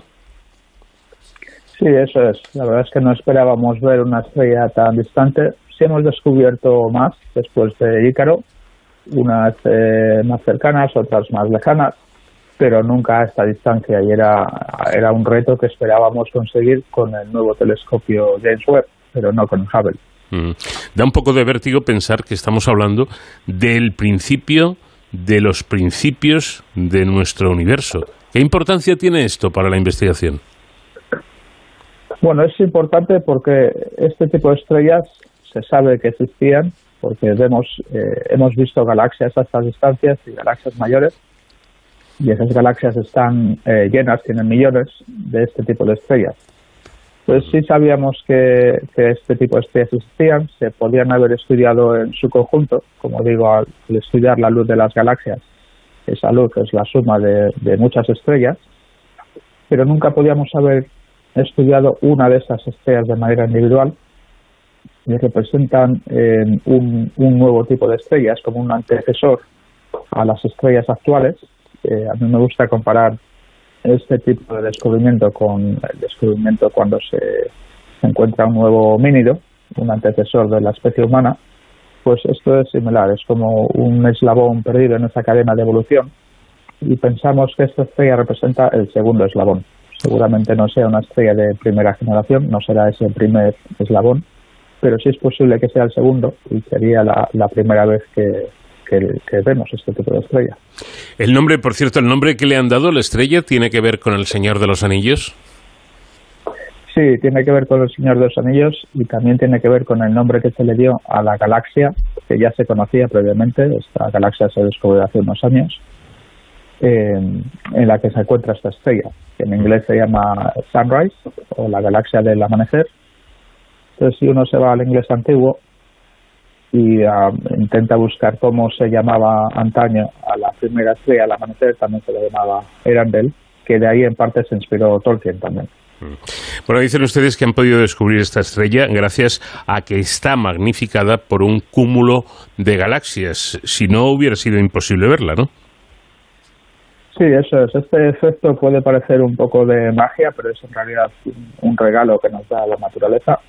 Es un efecto que ya predijo Einstein hace 100 años y es eh, algo que sucede en torno a objetos muy, muy masivos, eh, que lo que eh, producen es que el espacio alrededor de esos objetos se curve y la luz que atraviesa ese espacio curvado se curva de igual manera, ¿no? Esto es lo mismo que sucede con una lente tradicional de, de, cristal que podemos tener por casa, una lupa, por ejemplo, donde un rayo de luz que atraviesa la lupa se curva y esa curvatura se puede aprovechar para magnificar lo que está por detrás, ¿no?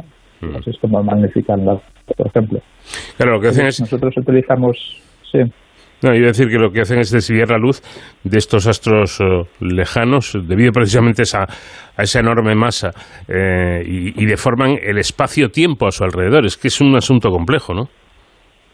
Sí, sí, no solo el espacio, sino el tiempo también. Y ese, ese efecto, le, aunque no somos conscientes de ellos, pero lo experimentamos todos los días cada vez que usamos un GPS en nuestro móvil, eh, ese efecto está tenido en cuenta en los, en los satélites que orbitan alrededor de la Tierra, los GPS, porque existe un, un retraso en el tiempo que es debido a este efecto también, esa curvatura del espacio y del tiempo también. Claro. Y una cuestión, a medida que el universo se expande, ¿expande también la luz de los objetos lejanos? Eh, no necesariamente, no a, no ser que tengas este tipo de objetos tan masivos, que en, en, el caso de Randall es un cúmulo de galaxias, es una concentración de cientos, miles de galaxias. En esas zonas, eh, justo si estás mirando con un telescopio como el Hubble y apuntas hacia una de estas lentes naturales, puedes ver lo que está amplificado detrás de estas lentes. Pero puedes apuntar el telescopio a otras zonas que no estén amplificadas. De hecho, eh, en, en, otras zonas del universo ves el efecto contrario, donde las cosas las ves un poco menos brillantes, eh, que, es, eh, que de la manera que las verías si no tuvieses eh, nada de materia en el universo. Uh -huh. Pero por lo general, no, este tipo de magnificaciones es muy rara encontrarlas. En el caso de Landel estimamos que es del orden de 5.000. En la mayor parte de los casos las magnificaciones son del orden de 1 o 2 Uh -huh. o en estos casos donde puedes tener el efecto contrario es 0,90 y algo. Uh -huh. Bueno, una de las cosas eh, importantes de este descubrimiento es que supone de alguna manera la, la, apertura de una nueva era de formaciones estelares muy tempranas y, y, y todavía inexploradas, claro. Sí, sí, es como, como mencionaba antes, ¿no? Es, es eh, representa el segundo eslabón de la cadena. Nos queda ver ese primer eslabón de la cadena. Esperamos poder detectarlo con el James Webb en los próximos años. Pero este tipo de estrellas sí que representan un, descubrimiento importante porque nos dan una idea de cómo era el universo en esta etapa tan temprana y cómo se formaban estas primeras estrellas de, de segunda generación en este caso, eh, que, que son el resultado de, de la, la formación de estrellas eh, después de las de primera generación, que son las que, las que primero se forman unos 500 o 600 millones de años antes. Mm. Hemos señalado anteriormente que mm, esa estrella ya no existe, eh, pero eh, cuando, cuando sí existía, eh, tendría, es que el, el dato me parece llamativo, por eso lo, lo repito, tendría al menos 50, 50 veces la masa del Sol y sería mucho, mucho más brillante que el propio Sol, rivalizando así con las estrellas más eh, masivas conocidas. Estamos hablando de dimensiones y de datos gigantescos, ¿verdad? Sí, y este tipo de estrellas eran más comunes entonces. Tenemos que pensar que como el universo se está expandiendo ahora, si, si vamos hacia atrás en el tiempo, eh, estaríamos viendo cómo el universo se comprime, ¿no? Entonces, eso resulta en que el universo era más denso en el pasado. Pues eso explica un poco el por qué era más fácil formar estrellas tan grandes entonces.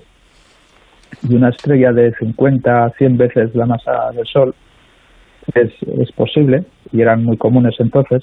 Incluso hoy en día se pueden formar estrellas tan grandes, son muy raras, pero en nuestra galaxia tenemos alguna de estas galaxias de estrellas monstruosas.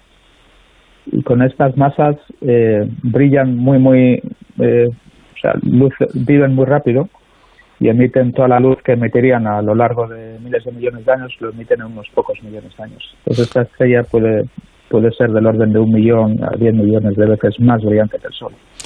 ¿Y de qué, está, es, de qué estuvo compuesta esta, esta estrella? Bueno, como todas las estrellas, están compuestas en su mayor parte de hidrógeno y, en- y luego en menor parte de helio. Luego el resto no sabemos. Ahí es un poco eh, la parte que decía del el, eslabón perdido. Sí sabríamos, por ejemplo, que el primer eslabón, las primeras estrellas, solo tendrían hidrógeno y helio, no tendrían nada más. Y cuando mueren esas primeras estrellas se producen otros elementos, ¿no? Pues eh, como los que encontramos en la tabla periódica y que luego son vitales para formar planetas y, y seres humanos también. Pero esas estrellas de segunda generación sabemos que tendrán alguno de esos elementos, pero no sabemos aún cuántos. Y dependiendo de cuánto tengan o no, es, es importante para la evolución de las estrellas. Las estrellas que no tienen, por ejemplo, las de primera generación, que no tienen ninguno de esos elementos, solo tienen hidrógeno y helio, sí podemos, aunque nunca las hemos visto, sí que podemos predecir más o menos cómo evolucionan. Porque es un es, es como es como si tuviésemos un, una, un mechero que funciona con un alcohol muy puro, eh, podríamos predecir cómo va a brillar, qué tipo de color va a tener, etcétera. Pero si metemos impurezas en ese combustible, pueden pasar cosas que realmente no entendemos muy bien. Pues estas estrellas de segunda generación las tenemos que entender como estrellas no tan puras, no tan limpias como las de primera generación, pero tienen alguna impureza, que serían pues eh, los elementos de la tabla periódica que se han formado antes, ¿no? Carbono, oxígeno, hierro, nitrógeno, etcétera. Bueno, también ha sido muy gráfico el líder de, de esta investigación, Brian Welch, que ha dicho exactamente que todo esto es como si hubiéramos estado leyendo un libro muy interesante, pero hubiéramos comenzado por el segundo capítulo. Y ahora tenemos la oportunidad de ver, de ver cómo comenzó todo. Sí, es, es así. Si uno se coge un libro sobre eh, la evolución de las estrellas, tenemos muchos datos sobre las estrellas eh, más recientes, las que existen en- a nuestro alrededor, pero sobre las estrellas eh, de primera y segunda generación no tenemos ningún, ningún dato directo. Entonces, es, es un poco, sí, se podría ver así. Es como si uno se coge un- uno de estos libros de la historia de las estrellas y empieza por el segundo capítulo. El primero aún no lo hemos podido escribir porque no tenemos datos, pero hemos empezado a escribir el segundo. Interesante, sin duda. Y una última pregunta ya para acabar. Una pregunta que se ha planteado eh, una colega suya, Yolanda Jiménez Teja, que es astrofísico de, de Andalucía, eh, y Sí. que también ha participado ¿no? en, ese, en ese trabajo. Y Yolanda, Sí, Yolanda lo que se ha preguntado es si, si el brillo de, las de la estrella se mantendrá en los próximos años o solo será temporal. ¿Usted qué cree? Bueno, se va a mantener, sí, se mantendrá. eh, esas estrellas suelen vivir unos 5 o 10 millones de años. No sabemos en qué momento de, de su vida está. En la actualidad puede que esté a mitad de camino, le queden 5 millones. Puede que sea al final, le quede menos de uno. O puede que sea al principio y le queden unos 10. Lo que sí sabemos es que este efecto de magnificación extrema que mencionaba, un factor 5000 o, o por ahí, eso sí va a cambiar en el futuro. Eh, lo más probable es que eh, sea reducido, que pueda bajar a, a un factor de 100 así en, 5 o 10 años. Si baja a un factor 100, eh, eh, no veríamos la estrella. Seguiría ahí, pero su brillo no sería suficientemente intenso como para poder detectarla con respecto a, a la galaxia en la que está. No, no sería no sería como el resto de las estrellas en la galaxia, no podríamos distinguirla. Pues, eso es algo que va a ser interesante ver en los próximos años, ver cómo cambia ese brillo. Y estarán ustedes atentos, claro. José María Diego, investigador del Instituto de Física de Cantabria y que ha participado en este estudio. Muchísimas gracias por habernos atendido y enhorabuena. Gracias a vosotros.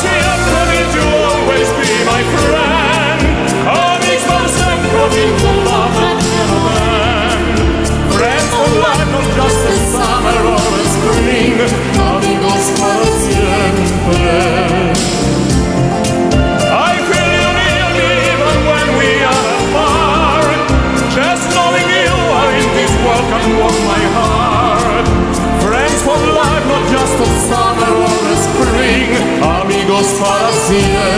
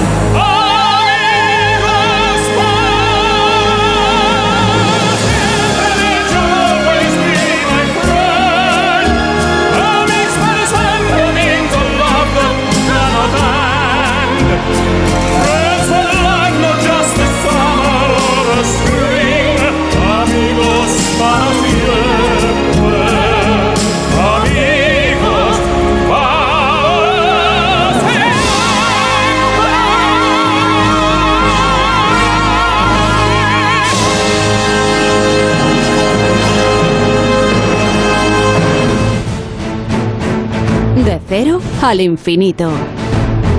Y al cierre, como cada semana, vamos con los minutos dedicados a los héroes sin capa. Este espacio de seguridad y emergencia que coordina David Ferrero y que hoy nos va a hablar del primer Congreso Nacional de Emergencias a celebrar el próximo mes de junio. David, ¿qué tal? Buenas noches. ¿Qué tal, Paco? Muy buenas madrugadas. Pues en la sección de esta semana de Héroes sin capa vamos a hablar de uno de los eventos que se perfilan como de referencia, de los más importantes de este año en el sector de las emergencias. Me refiero al Congreso Nacional de Emergencias, el primer Congreso Nacional de Emergencias eh, que se celebrará los días 8 y 9 de junio de este año en, bueno, pues en un lugar que no podría ser mejor para esta ocasión, que es la Escuela Nacional de Protección Civil de la Dirección General de Emergencias y Protección Civil del Ministerio de Interior, que está en el municipio madrileño de, Rivas, hacia Madrid, y que va a acoger, como, como contábamos, este primer Congreso Nacional de Emergencias. Sin duda, un lugar de, de encuentro, un foro de encuentro eh, para todos los profesionales de las emergencias, para todas las instituciones y entidades que se dedican a este ámbito, y que, bueno, pues al ser el primero, pues hay mucha expectación puesta en este, en este Congreso Nacional de Emergencias. Para conocer de primera mano en qué va a consistir el Congreso y las motivaciones que llevan a la celebración de este encuentro, contamos con Carlos Delgado, que es el coordinador de contenidos y de relaciones institucionales del Congreso Nacional de Emergencias. Carlos, muy buenas noches y bienvenido. Buenas noches, David. Muchas gracias por la invitación. Bueno, Carlos, ¿cómo surge la idea de organizar este primer Congreso Nacional de Emergencias? Pues mira, David, el, Congreso Nacional de Emergencias eh, surge ya a partir de- de- del año pasado, que desde IDS eh, eh, nos planteamos esta posibilidad. IDS es una empresa en la que está especializada en eventos profesionales, sobre todo destinados a, defensa y seguridad principalmente. Es habitual contar en nuestros eventos con, con miembros de Fuerzas Armadas, con Policía Nacional, con Guardia Civil, policías autonómicas. Y en este sentido eh, estuvimos viendo que nuestros eventos más destinados a seguridad, sobre todo, eh, iba, iba calando, iba, iba ganando en importancia todo lo referente a emergencias y, a toda la parte del sector civil eh, que va encaminada a ello. ¿verdad? Eh, en este sentido, eh, empezamos a trabajar, vimos que que no era fácil encontrar eventos de emergencias, eh, enteramente de emergencias, por decirlo de alguna manera, y, y efectivamente, eh, trabajando en este sentido, un poco la labor eh, prospectiva y de, y de investigación, vimos que no había un evento de esta categoría enteramente dedicado a emergencias. Entonces, a partir de aquí, pues, pues empezamos a, a darle vueltas a la idea, a desarrollarlo y, y, y- llegar un poco a esta, a esta estructura de evento, ¿no? Un congreso nacional, eh, como tú has dicho, del día 8 y 9 de junio, eh, un poco orientado a, a todos aquellos eh, decisores eh, de emergencias. Y, con esta idea en la cabeza eh, empezamos un poco pues a, indagar y a investigar, como te decía, y, y con los primeros que hablamos para, para desarrollar este evento e intentar darle, darle forma material, eh, dimos con el Departamento de Seguridad Nacional, eh, que efectivamente fueron los primeros en animarnos a, a darle, a darle esta forma y a, y a seguir adelante. Y, y con ellos eh, eh, hay que decir que, que son los que los que mm, nos abren las puertas un poco en, en, en- esa decisión, ¿no? Y, y, y empezamos a empezamos a, a ponernos eh, manos a la obra. Y con ese partner que el DSN, que es un partner importante, ¿no? Y que al fin y al cabo las emergencias repercuten en toda la ciudadanía, con lo cual también me imagino que es un foro para, para divulgar esa cultura de emergencia que es tan importante. Pero, eh, eh, ¿para quién va dirigido exactamente el Congreso Nacional de, de Emergencias? ¿Solo para los profesionales? El Congreso Nacional de Emergencias, efectivamente, es un, un- un congreso que está enfocado a, a los profesionales, a los profesionales de emergencias, tanto a nivel nacional como a nivel autonómico como a nivel de, eh, local o municipal. Y en este sentido eh, eh, eh, lo hacemos de la mano y con el apoyo incondicional de la Dirección General de Protección Civil, que sin ellos realmente sería una labor eh, eh, eh, imposible. ¿no? Ellos son los que vamos de la mano con ellos y, y el apoyo es, es incondicional. Y efectivamente va orientado precisamente a los profesionales, para que tengan ellos un foro, lugar de encuentro en el que en el que se encuentren todos ellos eh, y puedan eh, y puedan beber de las de las experiencias de unos de otros y no y no po- y no de manera separada verdad Eh, con ellos estarán las empresas eh, que presentarán las últimas soluciones tecnológicas eh, disponibles en el mercado para poder atacar estas emergencias. Eso le, eso le iba a preguntar, ¿qué, qué, qué vamos a poder encontrar en este Congreso Nacional de Emergencias? Efectivamente, el Congreso de Emergencias lo hemos enmarcado con un título que son las nuevas tecnologías en, el- en las emergencias.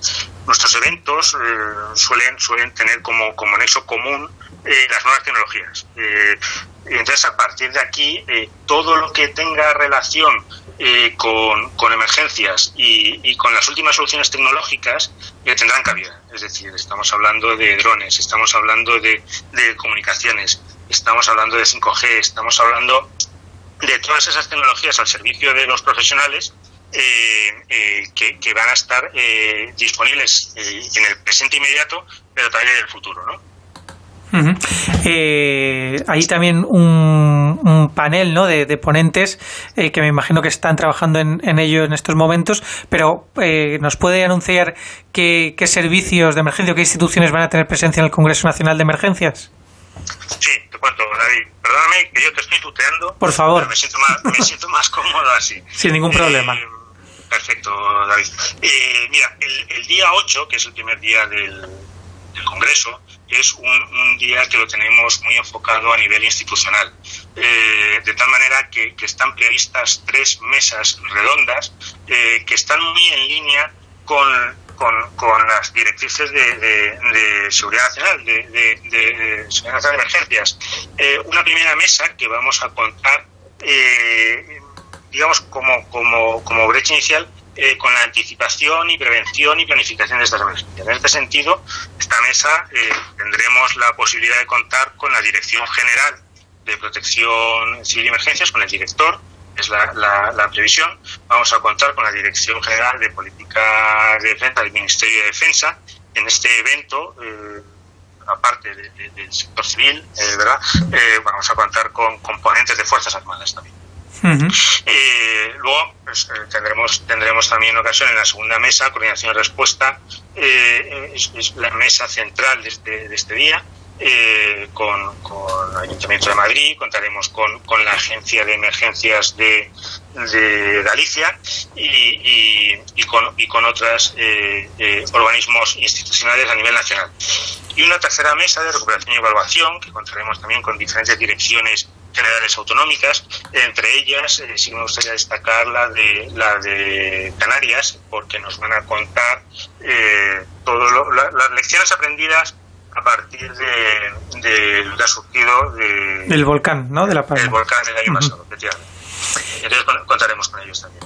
Luego eh, sí. tenemos un segundo día, eh, como has dicho, es el 8 y 9 de junio. En el segundo día eh, se abre unos itinerarios eh, con el fin de homogeneizar temáticas y homogeneizar audiencias.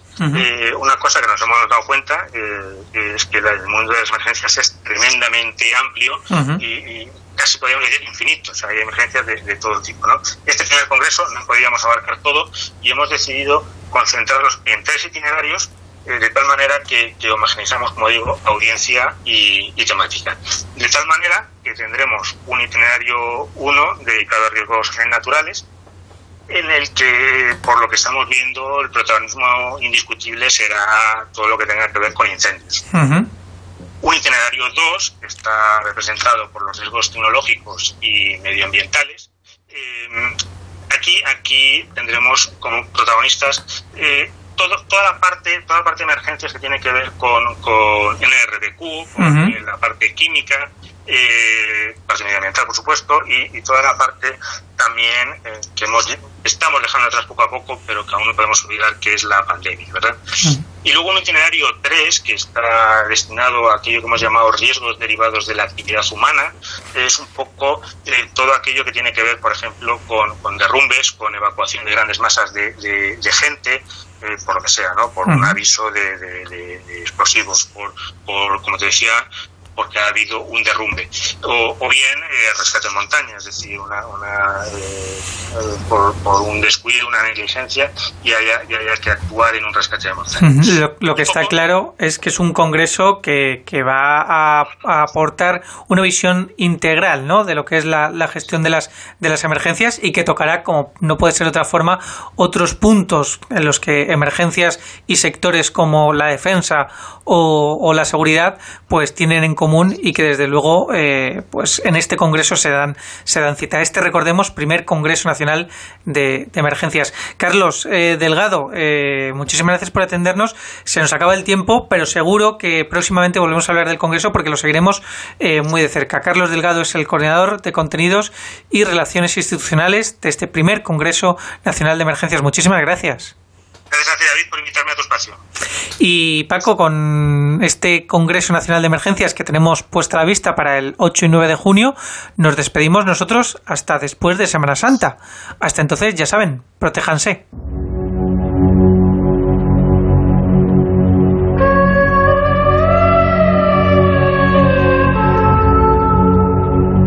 Hasta aquí llegamos, termina nuestro tiempo, pero ya saben que la próxima semana aquí nos encontrarán como siempre en la sintonía de Onda Cero. Que pasen ustedes un buen fin de semana y adiós.